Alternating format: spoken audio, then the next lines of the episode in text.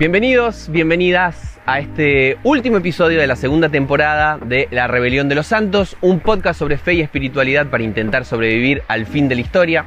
Para este capítulo número 17, el último de la segunda temporada, me doy el gustazo de invitar nada más y nada menos que Almendra Fantilli, que es no solamente la otra pata de este podcast que hace posible detrás de las cámaras, sino que también es eh, mi compañera de vida y muchas otras cosas, y algunas de las cuales van a conocer ustedes hoy. ¿Cómo estás, Tini? Hola, Lu. Bueno, acostumbrada siempre a estar detrás de las cámaras, ahora estar en este lugar como que eh, un poco nerviosa, pero bueno, hola y hola, como un saludo formal para las cámaras. Para la cámara, sí, nosotros nos saludamos hace ya mucho rato. sí. Eh, estamos en este paisaje precioso, que es un pequeño pueblito del interior de Córdoba que se llama Dique Chico. Y el motivo por el cual eh, vamos a charlar hoy particularmente trae a colación uno de los capítulos de la Rebelión de los Santos que se llama Cultocentrismo. Eh, cultocentrismo es un capítulo que se mete en la liturgia de las iglesias actuales y las pone en diálogo, en contacto con eh, el testimonio de la iglesia primitiva.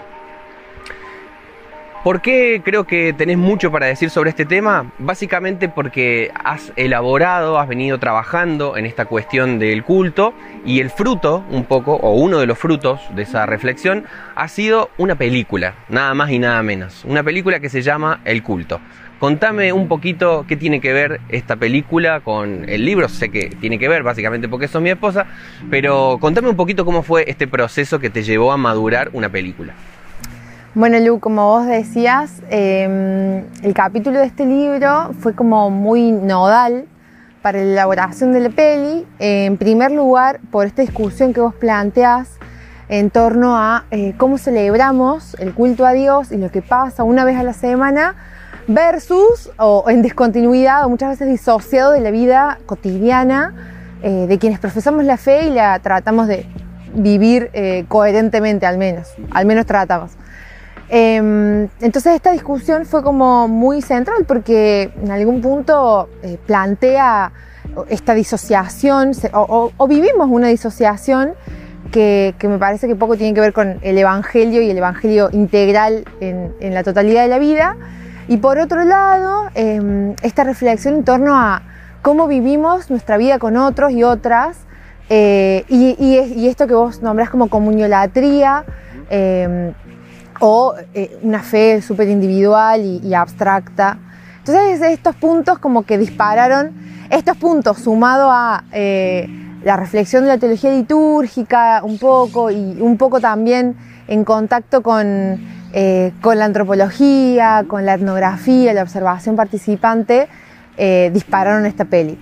Y también un taller de cine documental comunitario que, que inicié en el 2017, repetí en el 2018 y en el 2019 para poder elaborar la peli, fue como, bueno, lo que disparó la, peli, em, la peli que es una peli documental que tiene 63 minutos y que, eh, como bien decías, es un retrato de eh, cuatro iglesias de distintas tradiciones eh, a partir de su culto eh, dominical, digamos. Bien, si tuvieras que decir esas tradiciones, ¿cómo las podrías explicar brevemente? Bueno, son, o sea, cuatro iglesias de, cuatro tradiciones distintas, eh, una iglesia metodista de la tradición histórica, una iglesia carismática, neopentecostal, podríamos decir, una iglesia de la tradición emergente, juvenil, con perfil juvenil, y una iglesia de hermanos libres, Em, con un formato de asamblea un poco alternativo.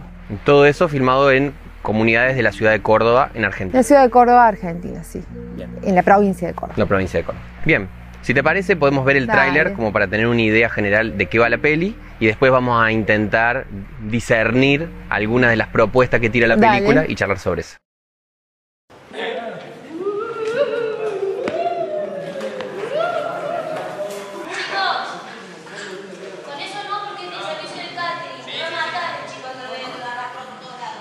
Buenos días, hermanos y hermanas. Que el Señor les bendiga eh, en este día tan especial porque es día del Señor. Oramos por los gobernantes, gobernador, intendente, oramos por el presidente para que sean tocados por el poder de tu Espíritu Santo en esta hora.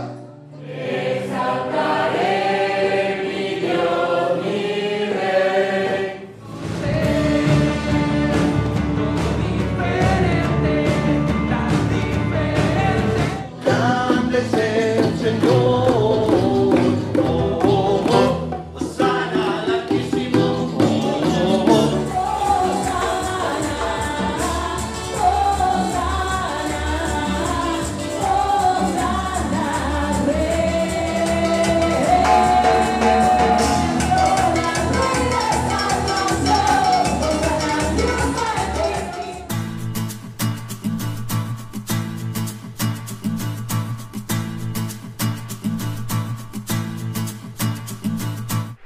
tráiler nos presenta entonces cuatro reuniones evangélicas en Córdoba, en Argentina, cada una con sus particularidades y el hecho de la música ya nos va tirando un poquito por dónde vienen las particularidades, cómo esta tradición elabora su propia fe y cómo se, se mete dentro de un contexto sociocultural particular. ¿no?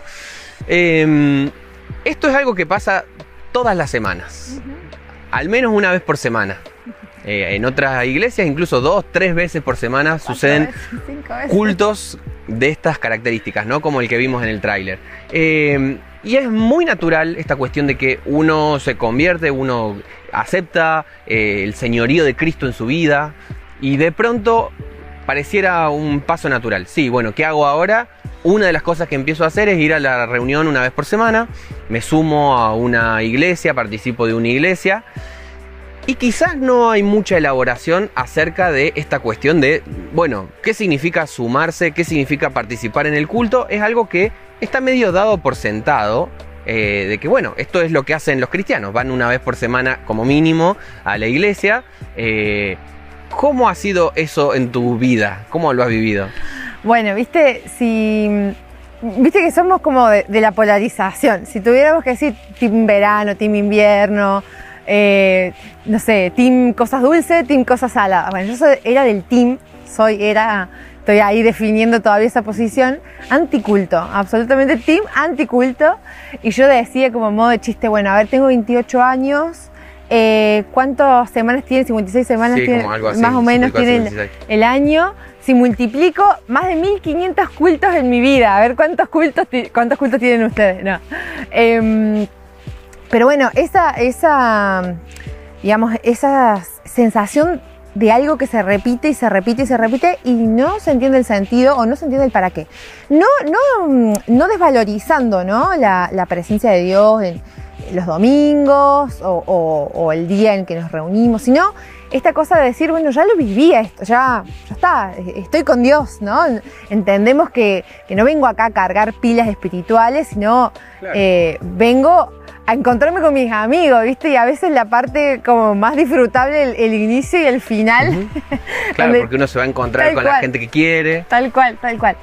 Pero bueno, eso ha ido un poco matizándose con, con la peli como disparador y con algunas búsquedas.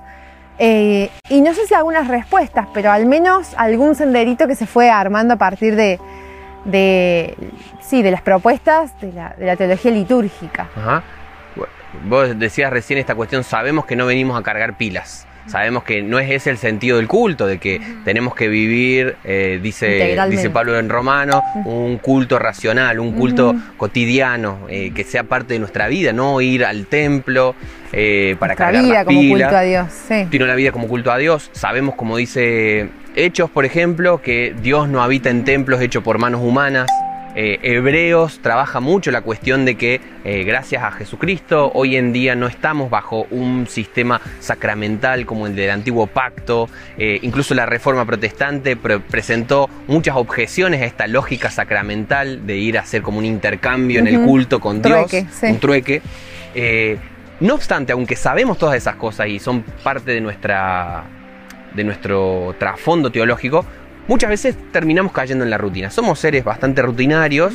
Eh, y si yo te pregunto, esto que has ido elaborando, ¿qué podés decirme acerca de cuáles son los fundamentos teológicos del culto? Como para repensar este espacio y que no sea simplemente, bueno, hay que seguir haciendo esto porque hay que seguir haciéndolo y si alguien abre una comunidad en algún barrio, como bueno, ¿qué vamos a hacer? Y lo que ya aprendimos a hacer, lo que vamos a hacer lo que hicimos todas las noches como Pinky Cerebro. Eh, entonces, si tuvieras que decir, ¿qué has aprendido, qué has reflexionado sobre el sentido teológico, el valor que puede llegar a tener el culto eh, cuando está desarrollado en su máximo potencial? Bueno, hay un librito que, ha llegado a mis manos eh, hace un tiempo de un autor eh, que se llama Jean-Jacques von Almen, no sé si lo pronuncio bien, pero von Almen, sí, justo. Em, y un poco el autor eh, expresa tres, sentidos o tres eh, funciones eh, desde una lectura, podríamos decir, más de la doctrina o, de, los fundamentos del culto cristiano. En primer lugar, el culto como historia de la eh, historia de la recapitulación de la salvación.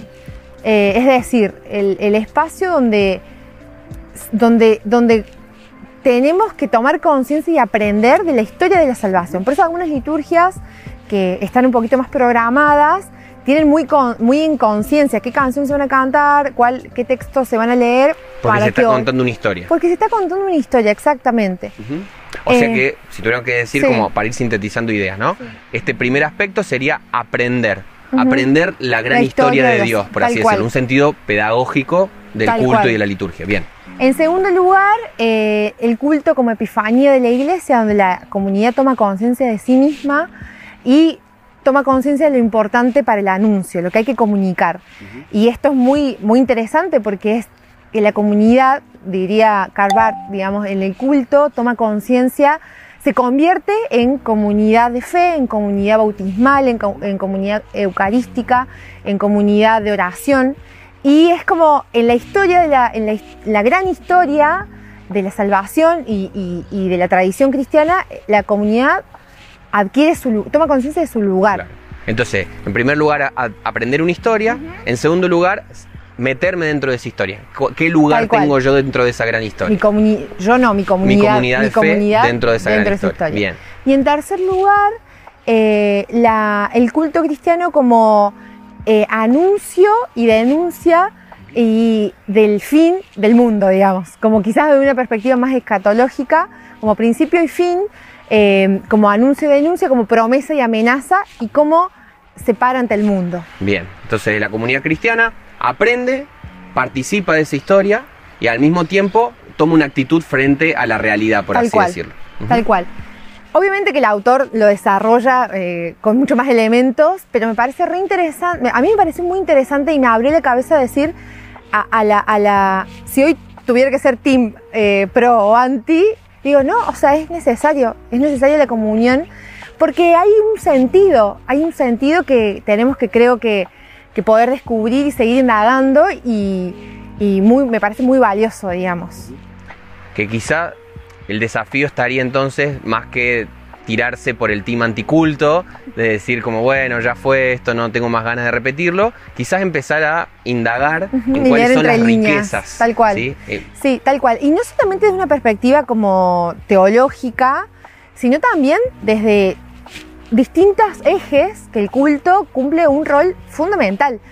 Y en ese sentido, por ejemplo, el rol terapéutico desde una perspectiva psicológica me parece zarpado también, me parece como muy, eh, muy interesante de analizar y de, y de observar y de, y de elaborar.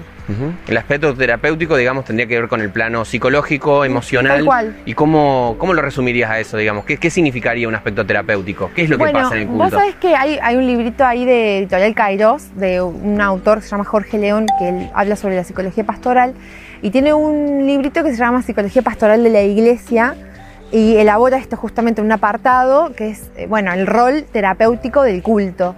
Porque si nos ponemos a pensar en el culto, vamos y elaboramos quiénes somos básicamente, ¿no? ¿Quién es Dios? ¿Quién soy yo? ¿Quiénes son mis hermanos? ¿Para qué estoy? Mi identidad, mi propósito. O sea, en algún punto eh, elaboramos las culpas, nos confesamos con otros. El culto eh, propicia un espacio para la reflexión, para la introspección, para la, la elaboración del mundo Del interior. mundo interior. Y me parece como súper relevante, súper necesario también para, para nuestro pueblo cristiano y para, para nuestras propias vidas. Ujú. Ah, Me acuerdo que hablábamos hace un tiempo de una persona que estaba muy sorprendida de cómo los creyentes tenían eh, como un mapa bastante preciso de su mundo interior. Tal cual. Esta era una persona que no era cristiana y decía como, qué loco que ustedes los cristianos tengan tan elaborado lo que les pasa y eh, quizás lo damos muy por sentado, ¿no? Pero tenemos una práctica mínimamente semanal Tal cual. De, bueno, eh, este es un tiempo que yo separo para entrar en contacto con mi mundo interior. A- mientras estoy acá, le pregunto a Dios qué es lo que me estuvo pasando, eh, cuáles son las cosas de las que me arrepiento, hablo con otro, me confieso, y todo eso de pronto tira una luz sobre el mundo interior que quizás personas que no, no están dentro de la fe ni, ni, ni en la comunidad cristiana tienen muchos espacios para elaborar esto, y nosotros es como bastante normal ser conscientes de eso. Eh, hay un fragmentito de la peli que me parece que esto se ve de una forma muy interesante. Eh, no, quizás no en un lenguaje estrictamente psicológico, Lacaniano. ni lacaniano, ni freudiano, ni nada que ver. En un lenguaje muy sí, ah. religioso, muy teológico, pero está presente esta cuestión de eh, el mundo interior y cómo lo elaboramos de, de una manera terapéutica. Porque a pesar de los problemas, las dificultades te pueda oponer, el Señor te dice en esta noche, gózate, porque el gozo del Señor es tu fortaleza. Gózate en esta noche, porque el gozo del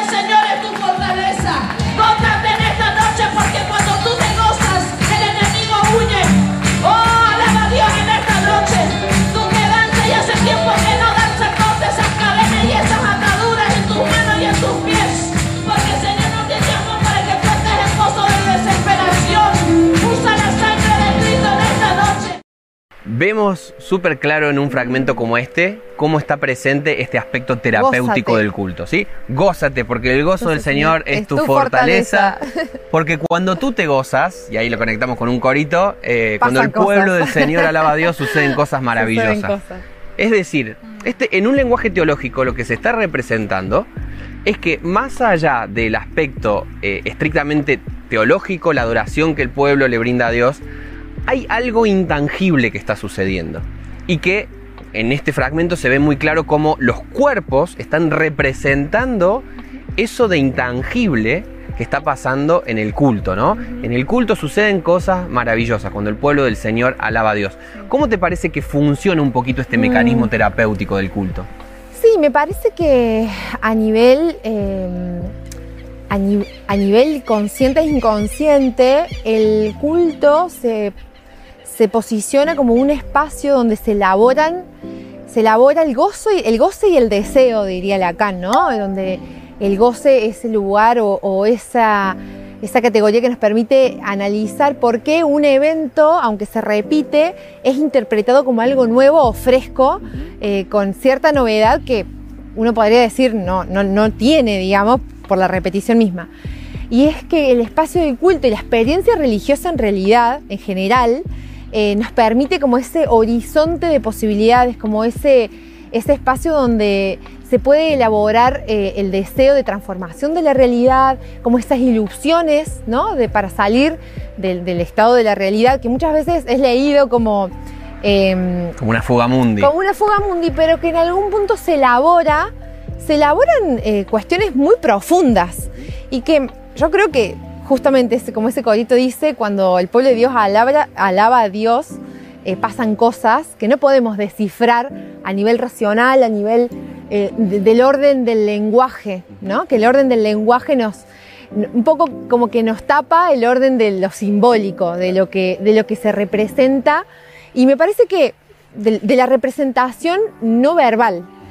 Eh, y que los cuerpos, Nancy Cardoso dice que hay que afirmar los cuerpos como estos espacios de interpretación, de, texto, como este espacio de, donde se elabora eh, el sentido de lo divino y que si nos ponemos a pensar, los seres humanos somos, eh, los seres humanos convocados en el pueblo de Dios, formamos parte del cuerpo de Cristo, somos cuerpos eh, y que cuerpos que- que- cuerpos que forman parte del cuerpo de Cristo. Entonces, me parece que esa dimensión, algunas tradiciones las tienen como un poco más eh, opacadas o, o no elaboradas, o priorizan esto, ¿no? El lenguaje, el texto, Claro. el Quizá- texto, la palabra. Quizás algunas tradiciones más conectadas con las iglesias históricas, que haber, por haber nacido en un tiempo de formación del paradigma más Más moderno, moderno, claro. entonces son más racionalistas. La- las iglesias eh, históricas, eh, reformadas, por ejemplo, hacen más énfasis en que la experiencia espiritual sucede más en un plano estrictamente racional, mental. Otras tradiciones más recientes en el tiempo, eh, como Más carismáticas. más, carismáticas, más Ujú. pentecostales, por el contrario, representan corporalmente La todo esto que está pasando en el encuentro de la presencia de Dios con el mundo interior. Tal cual, que no son, eh, estos tipos de experiencias no son aisladas también. Hay un, hay un poema de San Juan de la Cruz y, y Lacan, bueno, Lacan analiza mucho a los místicos y dice, mm, lo voy a leer porque me parece muy bello, este poema que dice, Éntreme donde no supe y quédeme no sabiendo toda ciencia trascendiendo. Yo no supe dónde entraba, pero cuando allí me vi, sin saber dónde me estaba, grandes cosas entendí. No diré lo que sentí, que me quedé no sabiendo, toda ciencia trascendiendo. Y si lo queréis oír, cons- consiste esta suma ciencia en un súbito sentir de la divina esencia. Es obra de su clemencia hacer quedar, no entendiendo, toda ciencia trascendiendo. Esta cosa como, no sé qué pasa, pero lo siento, Algo digamos. pasa. Algo pasa y trascendiendo toda ciencia, algo estoy sintiendo, digamos. Es hermoso, es hermoso. Ah. Una, una, ¿cómo dice? Una súbita sensación o un súbito sentimiento De la divina esencia. de la divina esencia que trasciende toda lógica, toda ciencia, toda elaboración eh, discursiva, podríamos decirlo. Las palabras se nos quedan cortas. Te alabo, mi Señor, se acaban las palabras, solo me queda mi alma. ¿sí? Están sugiriendo que está pasando algo que trasciende la posibilidad de, de atraparlo discursivamente. Y nos metemos, creo que ahí en una dimensión que tiene que ver con el misterio. Sí, sí, sí. El, misterio es una palabrita que etimológicamente traemos de silencio. Ante el misterio hay que hacer silencio y de esta misma palabra misterio o musterion se derivan otras palabras que tienen un sentido en la liturgia muy importante, que es básicamente la palabra sacramento, que ya quiero que hablemos en un ratito sobre el tema ese de los sacramentos, pero como recapitulando todo lo que hemos estado hablando ahora. Estamos quizás somos muchos de nosotros de una generación que dimos por sentado. Dijimos, bueno, esto es algo que hay que hacer. Cuando uno se convierte, empieza a ir a la iglesia y ya está, digamos. Ahora, eso puede llevarnos a cierta rutina y a perder muchas de estas dimensiones que estamos hablando. Hablamos de un aspecto pedagógico. En el culto uno aprende o debería estar aprendiendo la historia sagrada, la gran historia de Dios con la humanidad. En segundo lugar, hay un aspecto eh, de epifanía, podríamos decir. Es decir, nosotros, eh, como pueblo de Dios, tomamos conciencia de nuestro lugar en la historia, de esa gran historia. ¿Cómo nosotros participamos de esa gran historia de Dios? En tercer lugar, hablamos de una dimensión profética. La comunidad anuncia y denuncia ante el mundo, los poderes temporales. En cuarto lugar, hablamos de una dimensión más terapéutica, cómo participa el cuerpo, las emociones, cómo elaboramos lo que nos pasa en nuestro mundo interior al encontrarse místicamente con Dios. ¿Te parece que hay algo más para aportar? Para que cuando volvamos a nuestros cultos, a nuestras reuniones, a nuestras liturgias, sea por, leer. sea por Zoom o presencialmente, podamos estar más atentos para intentar distinguir otras cosas y no darlo simplemente por sentado? Bueno, me parece eh, una dimensión que- no menor que tiene que ver con el mismo sentido de la palabra liturgia. Liturgia significa la obra del pueblo o el trabajo del pueblo. Entonces, hay un llamado a la desclerización, descle- me cuesta, desclerización, donde el pueblo de Dios debe participar del culto a Dios y donde la liturgia eh, dice cosas a nivel orgánico, a nivel político, en algún sentido social, ¿no? En, algunos- en algunas iglesias hay lugares especiales para tales personas. Algunas personas pueden decir, pueden manifestar o no en el culto. eh, lo que se dice, cómo se dice y cuándo se lo dice, está diciendo algo.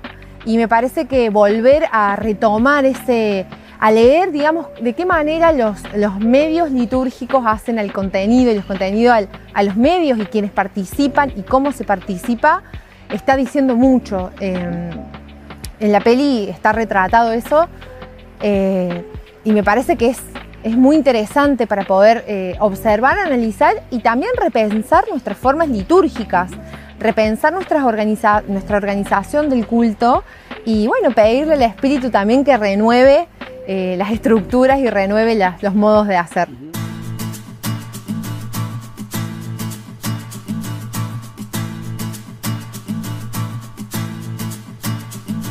El eje de este capítulo, cultocentrismo, tiene que ver justamente con eso, con un fenómeno que he detectado muchas veces, incluso en mi propia experiencia de fe, mediante el cual eh, el culto pareciera ser un elemento extraño al, re- Se al come- resto de la vida se come la vida, se digamos. come la vida, básicamente.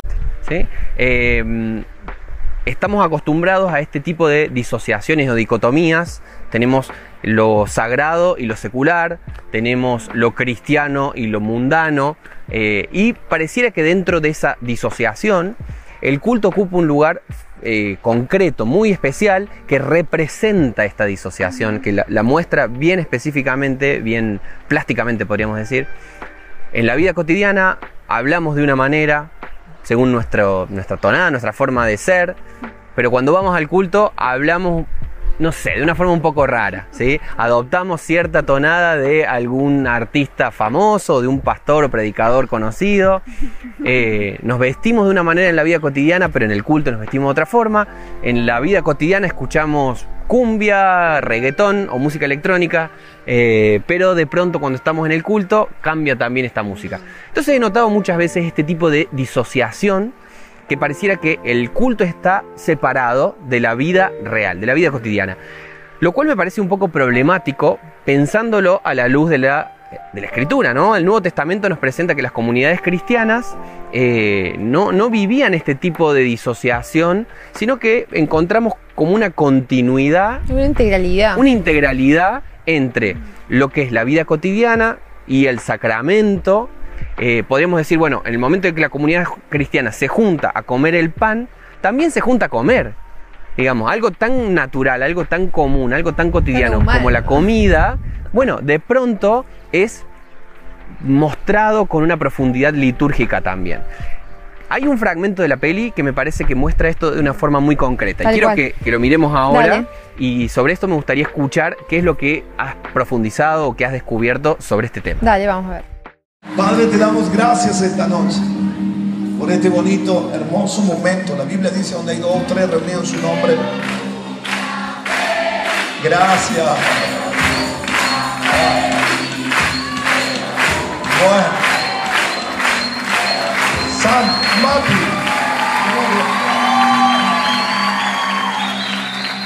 Eh, ¿Estos los cumpleaños son de la semana pasada o esta semana que viene? Viernes Facundo Avarelo y domingo Cristian Márquez. El hijo del Dani, Ava- Avarelo. Bueno, eso es todo. El Muchas gracias. Es más grande. No, es más grande. ¿Hay que cantar en portugués o.? No, no, no. Ella se hace la traducción. Yo creo que un portuñol podemos hacer para hacer sentir bien, ¿no? Brigado, ¿cómo es? Brigado. Ah, obrigado gracias. Ah, vamos entonces. Ahí, vamos a cantar.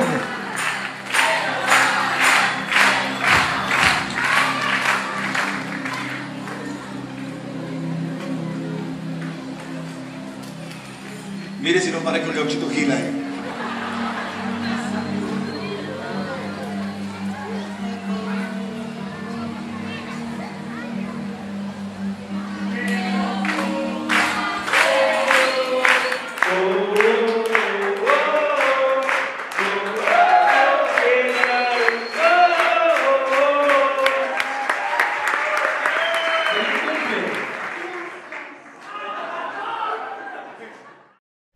Me parece genial este fragmento porque no fue planificado ni esperado y son esas cosas como locas que pasan primero en el, género documental y después también, eh, nada, que, que son como esos guiños de Dios así cuando fuimos haciendo la peli, porque no, no esperábamos que en, los cuatro, en las cuatro iglesias eh, celebraran los cumpleaños. Algo tan cotidiano, tan, eh, tan humano como festejar el cumple, la vida de alguien, me parece muy hermoso, como la vida así como Metiéndose. irrumpiendo así en, Me parece en fantástico el culto. que el pastor está diciendo algo y bueno, va esta semana, vamos a hacer, sí. vamos a orar, qué sé yo, y de Uh, pronto empiezan a cantar el sí. cumple. Hermoso. Em, y es que en algún punto, bueno, hay que entender el culto y la liturgia como, como el espacio, eh, el espacio teológico por excelencia, el lugar teológico por excelencia. Y esto significa que es el lugar donde se pone en tensión la vida y la muerte y la relación, eh, la relación de la manera de interpretar la relación de Dios con la, humani- a la, la humanidad, digamos, la manera en que Dios se mete en la historia humana y se relaciona con la creación. Y este lugar o este espacio, eh, esta ubicación socioeconómica, eh, cultural, política, para interpretar eso, para interpretar las escrituras y para, para nuestro seguimiento de Jesús, digamos. Y creo que ahí es donde el culto debería ser como parte, esto que dice, que vos nos enseñaste, Lu, eh, lex orandi es lex credendi, este dicho de la tradición cristiana, eh, que es lo que creemos, adoramos, y lo que adoramos, eso creemos. Y esa continuidad, Una digamos, retroalimentación. una retroalimentación entre la vida y el espacio litúrgico, eh, me, parece, me parece que deberíamos apelar a- hacia, esa, hacia esos encuentros, ¿no? Porque es como eh, el culto se propone como esa... eh, ti- tiene que ser leído, como vos decías recién, de manera integral, eh, elaborado de manera integral, donde no haya una dicotomía o una discontinuidad, eh, sino que, bueno, esto se cruza la experiencia de lo humano y lo divino y se interpreta desde un marco racional, desde un marco emocional, desde un marco individual, colectivo, eh, y en eso estamos, digamos. Me parece como muy hermoso. Eh, eh, ¿Cómo se llama? El, ah, eh, Von Almen, Jacques Von Almen, El tuyo. él dice que el culto habilita la plenitud antropológica y que se encuentra, ¿no? Nos encontramos con el distinto, nos encontramos con la distinta, con la diferente, eh, y que restituidos, donde somos restituidos en nuestra humanidad por Cristo. Me parece muy bello, digamos, donde todos tenemos un lugar, todos y todas tenemos un lugar en el culto. eh, y nos encontramos entre nosotros y nos encontramos con Dios. Pablo insiste esto, es en Cristo, es en Cristo Tal donde cual. se cae el muro de hostilidades, Que dice Efesios, eh, donde es en Cristo, donde no hay ni judío, ni griego, ni esclavo, ni libre, ni varón, ni mujer, sino que por el contrario somos reconciliados. Pensar el culto, qué interesante, como una especie de vórtice, Tal cual. una cruz, donde también nuevamente lo humano y lo divino se, Se pueden cruzan. encontrar, se pueden cruzar y donde podemos eh, de alguna forma hacer esta retroalimentación. Tal cual. No, no pensar el culto como algo disociado, diferente, eh, aislado de la vida, sino como algo que, que puede iluminar la vida. Tal cual. Y que también eh, la tradición cristiana sostiene que el culto cristiano tiene como estos dos elementos, ¿no? La palabra, la palabra de Dios, que es como lo más vertical, ¿no? Esa, la administración de la palabra, y por otro lado, la cena del Señor, la mesa, el sacramento, donde nos encontramos todos, todas en, en la mesa, en, en- en lo horizontal, por así decirlo. Entonces, estos dos elementos si- sintetizan, la- de nuevo, los cruces. Los cruces. Sacralizar la vida y vitalizar el culto. Qué lindo Vitalizar el esto. sacramento, ¿Sí? hermoso.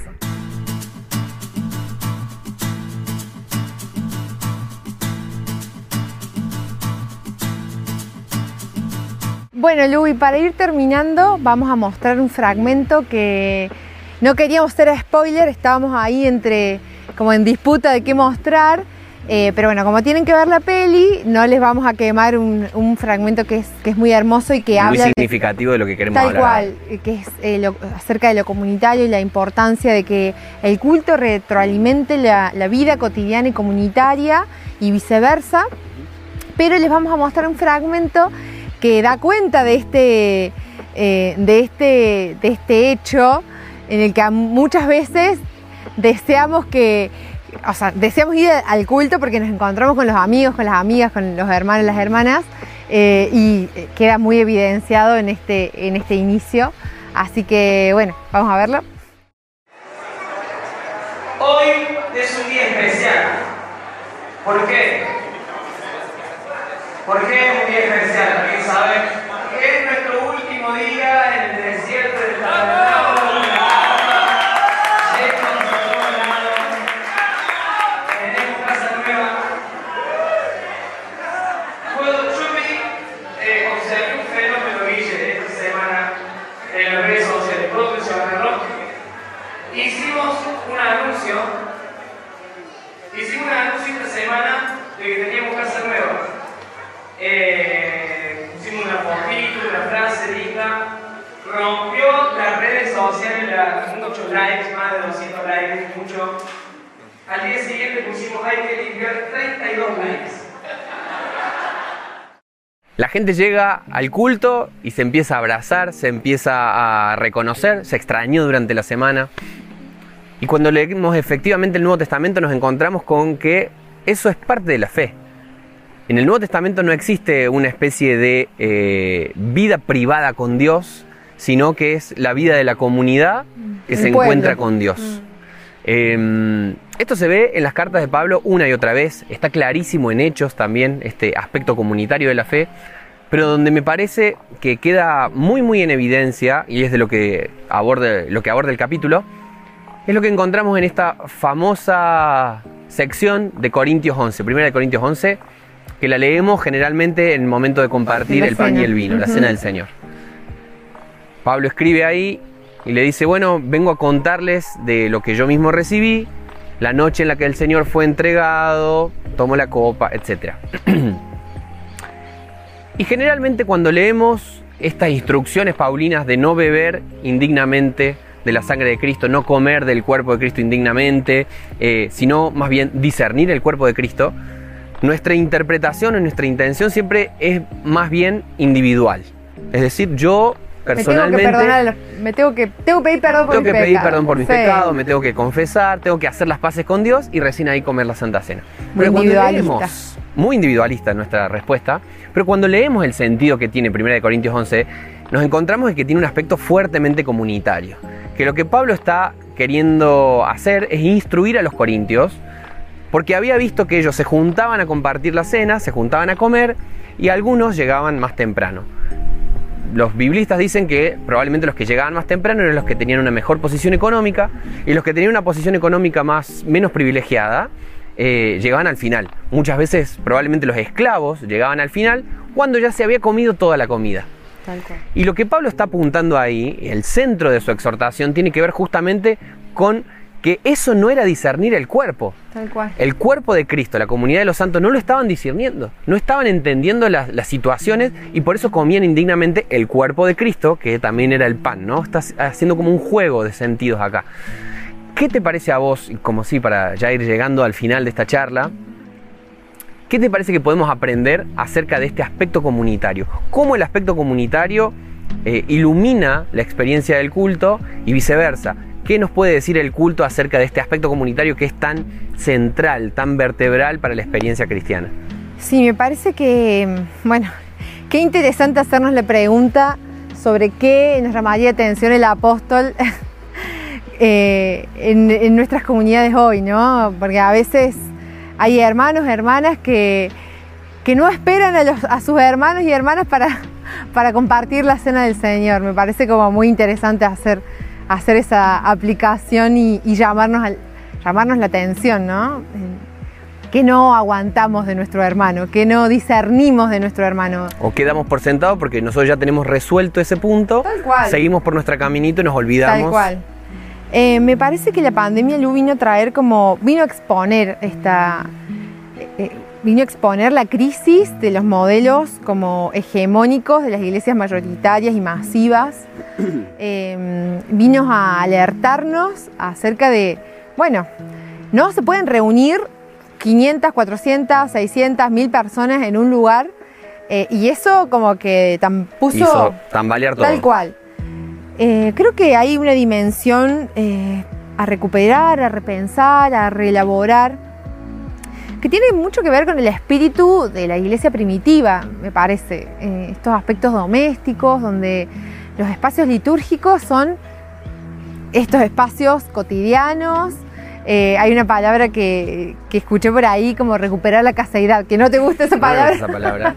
Pero me parece muy hermoso porque es, es, eh, hacer, y no es que la casa se vuelve un- de nuevo un espacio privado, reservado a la familia, no, sino la casa como espacio litúrgico se abre, abre sus puertas, eh, se vuelve un espacio público, un Claro. espacio de contención, de, de acogida, de, de cuidado, de administración de la cena, del Señor, de administración de la palabra, donde eh, se descentraliza, ¿no? ¿Quién, eh, se descentraliza la- las figuras que, que- que monopolizan a Dios, que, y, y se abre, digamos, como alternativa para el ejercicio de los dones, para, para la...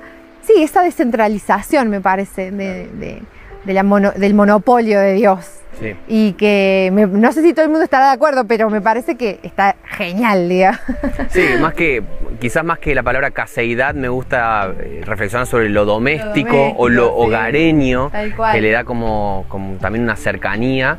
Eh, y sí, en efectivamente, este esto, sentido, esto que nombrabas de la pandemia, eh, muchas iglesias que no tenían un- una pata o un aspecto o una vida comunitaria entraron en crisis muy profundas. Si la experiencia de iglesia era simplemente el culto, una experiencia cultocéntrica, de pronto nos quedamos a pata con la pandemia, porque nos encontramos solitos en nuestras casas. Eh, ¿Y qué hacemos con todo eso? Si no tenemos vínculos profundos, significativos con el resto del cuerpo de Cristo, eh, de pronto nos encontramos que nuestra propia fe solita también la está pasando mal. Creo que eso lo puso en evidencia. ¿Qué desafíos te parece como para cerrar? ¿Qué desafíos así concretos te parece que tiene la, la experiencia cristiana en esta época de pandemia y la pospandemia para pensar específicamente la comunidad? Bueno, me parece que eh, poder eh, asumir la asumir la presencia de Dios en, la- en las vidas, en las familias, en nuestros grupos eh, y compartir de eso que hemos recibido, compartir la buena noticia con quienes tenemos a nuestro alrededor y repensar los modos, los modos en los que nos reunimos, cómo circula la palabra, qué cantamos, cómo lo hacemos, cómo lo decidimos.